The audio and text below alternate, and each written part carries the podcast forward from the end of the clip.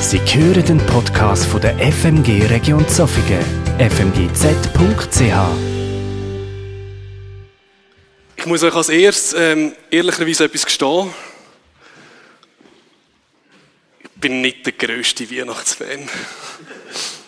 ähm, ja, irgendwie einfach das Ganze drumherum und das grosse Zeug und irgendwie ist plötzlich alles gut. Ah, mit dem habe ich ein bisschen meine Mühe. Und dann stimmt, es gibt schon schöne Sachen, jetzt an dem, wie wir heute, heutzutage Weihnachten feiern. So, ich meine, der Baum sieht mega schön aus, weil er ist irgendwie stimmig geschmückt, es ist, es passt zusammen. Und dann, äh, bin ich schon auch ästhetisch angesprochen, aber so das Ganze rund um die Weihnacht herum, ich weiß es nicht. Irgendwie glaube ich den Leuten das einfach nicht mehr. Also, wir feiern das Fest von der Freude, wir feiern das Fest von der Familie, von der Liebe, vom Frieden. Und nach zwei Tagen haben wir alles vergessen. Weil dann ist ja die Weihnacht vorbei und dann können wir uns auch wieder aufregen über alles, was falsch läuft. Ah, und das, ah, verstehen ihr, das macht das, das will man einfach nicht so ganz in den Kopf hinein. Und ich bin ja selber genau in dem Ich freue mich dann auch irgendwie mit den Leuten zusammenzuhocken und dann ist alles schön und so. Und das Schlimme ist, wenn ich das jetzt so kann sagen, ist, manchmal geht es mir auch bei den Weihnachtsliedern so. Und zwar nicht bei den Weihnachtsliedern von Mariah Carey und von Wham, dort sowieso, äh, sondern bei, bei diesen Weihnachtsliedern, die wir singen, wo ich manchmal merke, irgendwie glaube ich es nicht. Und da kann ich jetzt als eigentlich nur von mir selber reden. Ich glaube mir manchmal selber nicht, wenn ich die Lieder singe. Und es gibt nichts Schlimmeres in der Musik, wie wenn ich der Person, wo ich zulasse, nicht glaube, was sie singt oder glaube, was sie spielt. Und dann merke ich, es geht mir genau gleich und es kann nicht daran liegen, dass ich die Lieder schon hundertmal gesungen habe. Weil ich kenne andere Lieder, die kann ich hundertmal singen und ich kann sie immer noch glauben. Aber es gibt einfach irgendetwas rund um die Lieder herum, merke ich mir selber, ich singe sie einfach, weil wir sie gesungen haben, aber ich vergesse, sie mir selber zu glauben und sie wirklich zu singen. Und dann äh, fange ich an Texte zu lesen, gerade von so Liedern, wie wo wir jetzt gerade gesungen haben, herbei, ihr Gläubigen oder O du Fröhlich, und dann merke ich, das ist, das ist die ganz Fülle von dieser Herrlichkeit, wo Weihnachten wirklich ist.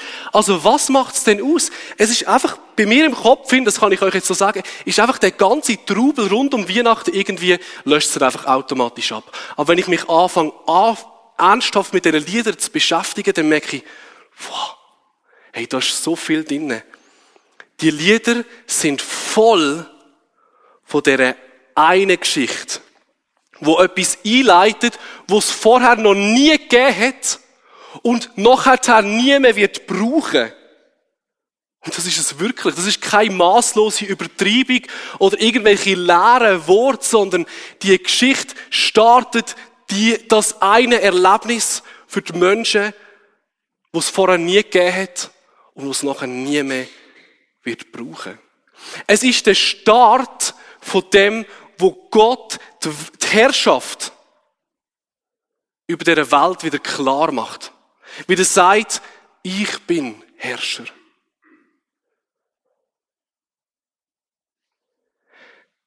Und in den Grundzügen ist uns ja eigentlich klar, wie die Herrschaft aussehen Für uns ist irgendwie logisch, wie das muss sein, weil es ist bei allen Herrschern so gewesen. Vielleicht sehen wir es sogar so ähnlich, wie das die Menschen damals gesehen haben, weil wenn sie an göttliche Herrscher denken, dann haben die ziemlich alle an Kaiser Augustus denkt in, im, im Römischen Reich.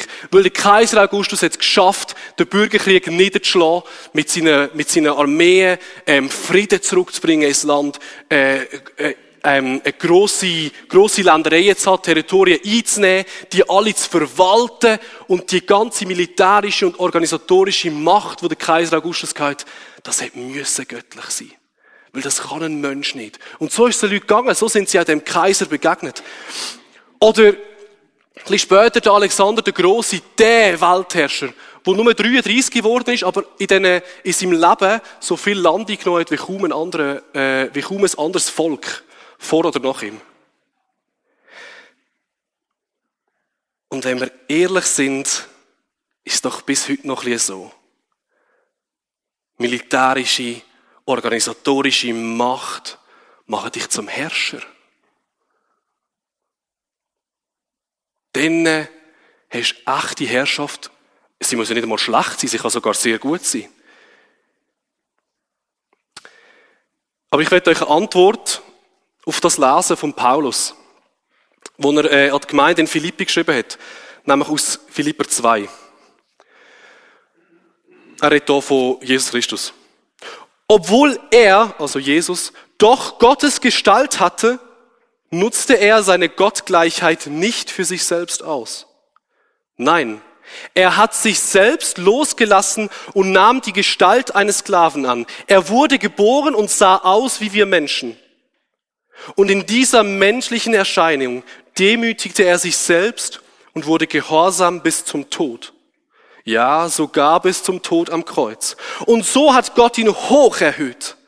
Aus Zuneigung gab er ihm den Namen, der alle anderen Namen überragt, damit in dem Namen Jesus sich jedes Knie unter dem Himmel beugen soll, sich auf der Erde und unter der Erde. Jede Zunge soll bekennen, dass Jesus der Messias, der Herr ist, zur Ehre Gottes des Vaters. Und jetzt überlegt er noch einisch das Bild von Herrschaft und das Bild, das der Paulus macht.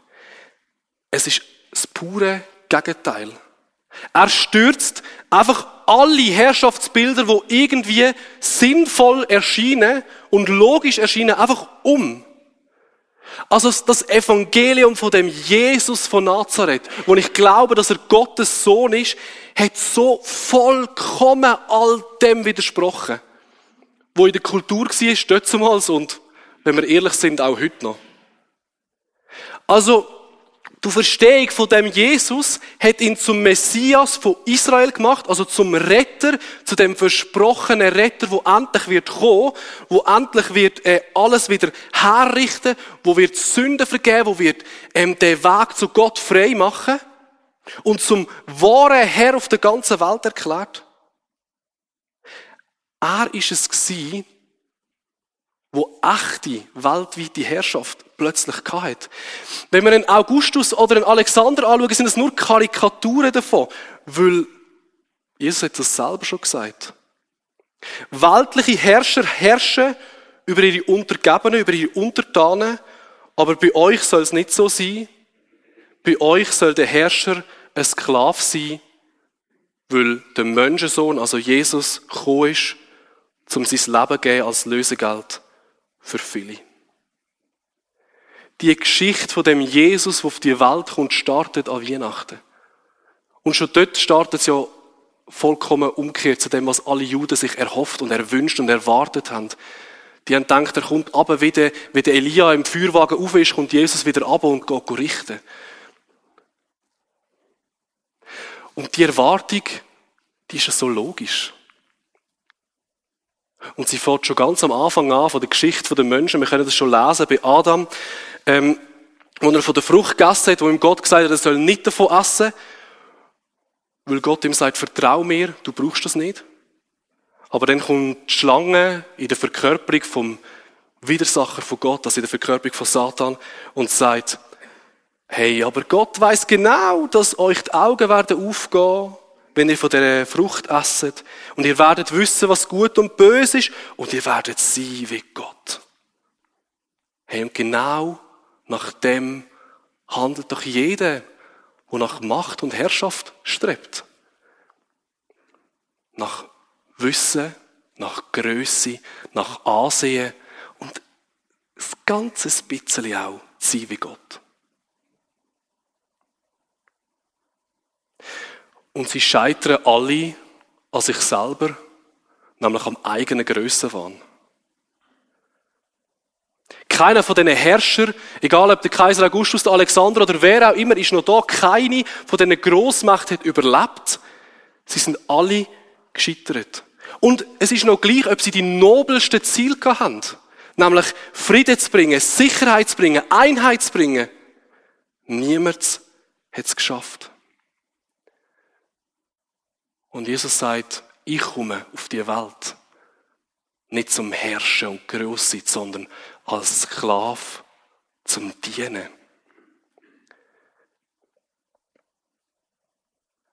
Und dann sagt er noch etwas. Er sagt, was ich euch lohne, ist mein Frieden. Ich gebe euch einen Frieden, wo die Welt euch nie wird geben können. Lernt euch nicht in Verwirrung bringen, habt keine Angst. Die Geschichte startet an Weihnachten. Aber irgendwie sehen wir den Frieden ja gar nicht. Weil die Welt ist überhaupt nicht friedlich.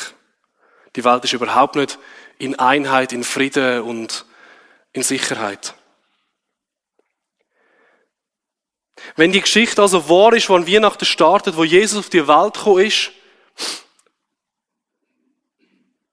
und sagt, ich mache den Weg frei und es auch gemacht hat, dass Kreuz gegangen ist, gestorben ist und der Weg zu Gott wieder frei gemacht hat in seiner Liebe, wo ist denn sein Frieden, wo er genauso versprochen hat? Ich glaube fest daran, dass die Geschichte wahr ist von Weihnachten. Ich glaube auch fest daran, dass Jesus seinen Frieden gebracht hat und ihn noch viel größer wird bringen. Aber ich glaube auch an Gott, der dich und mich geschaffen hat als Menschen, die sich für oder gegen ihn entscheiden können. Ich glaube daran, dass der Frieden mir ins Herz hineingeschrieben worden ist von Jesus Christus selber, indem dass er alles dreit hat, indem dass er auf die Welt kam als Baby und gesagt hat, okay, ich mache das alles mit, was dir Menschen mitmachen, und dann gestorben ist und auferstanden ist. Aber du und ich, wir sind frei, uns immer wieder neu zu entscheiden, ob wir das glauben und wollen, oder uns auch dagegen zu entscheiden und den Weg zu wählen und zu sagen, ich will sein wie Gott. Und dann nehmen wir Grössenwahn, Gier, Macht, Ansehen und das Streben nach Göttlichkeit überhand und wir werden scheitern.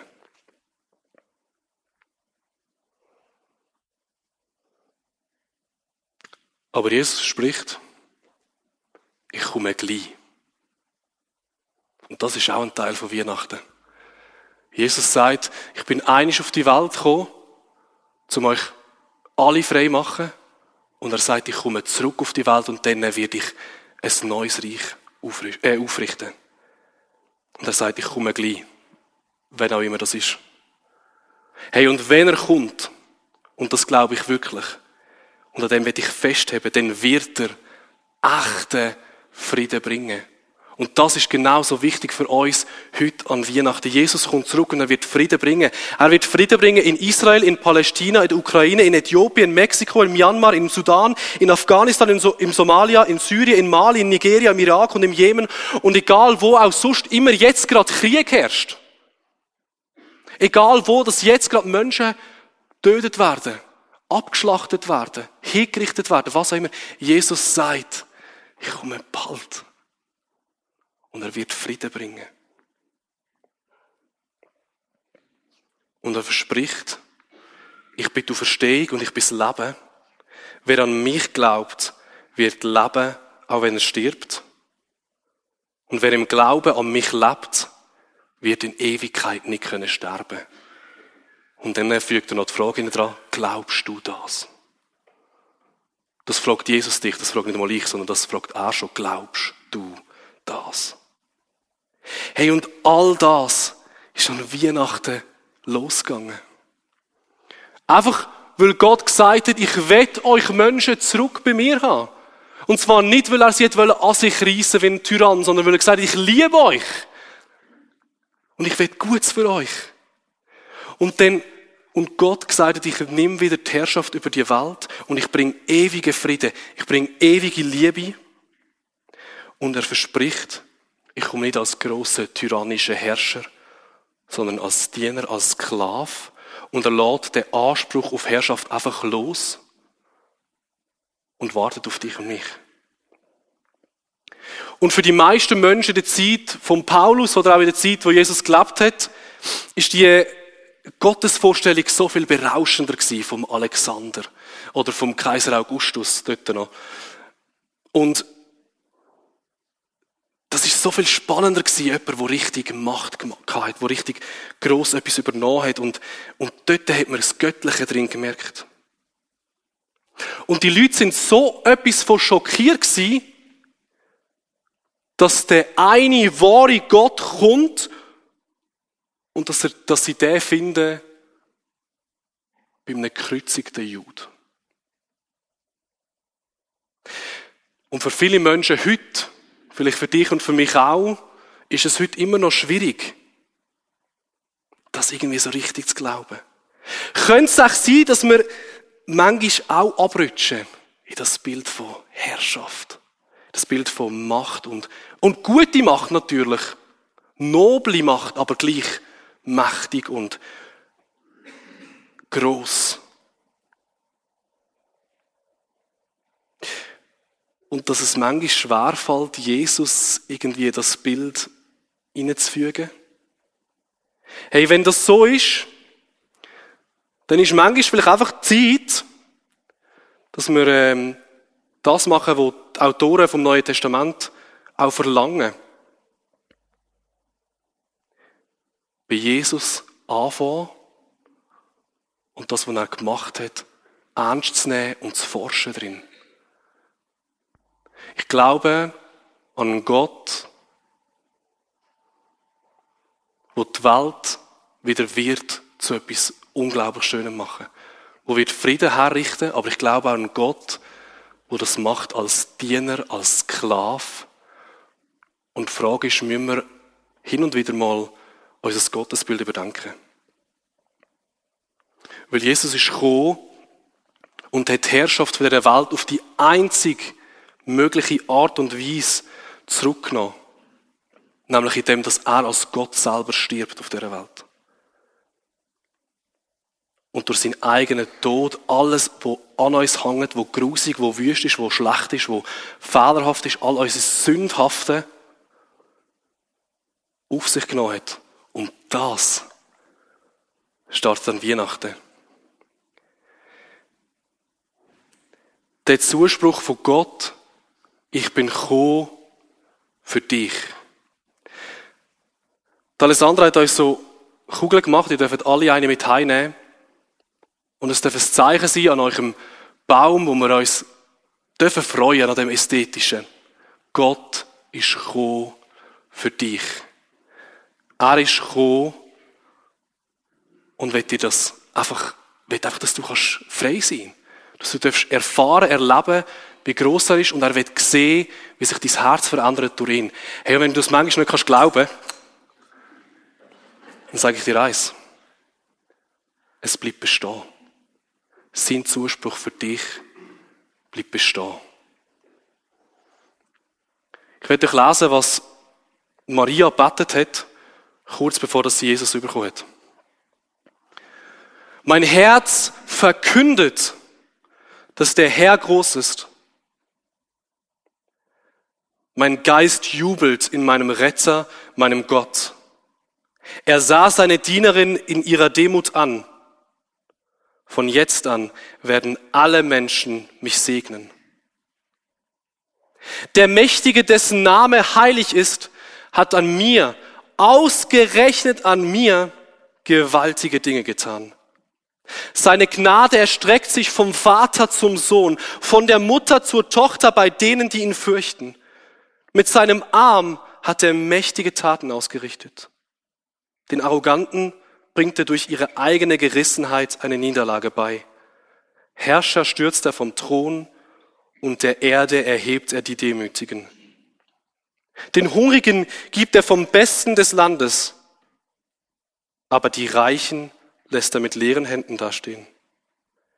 Er hat seinen Diener, seinen Sohn Israel gerettet, weil er sich an seine uralte Gnade erinnert hat wie er es unserem lange schon verstorbenen Vorfahren verheißen hat. Abraham und seinen Nachkommen für immer.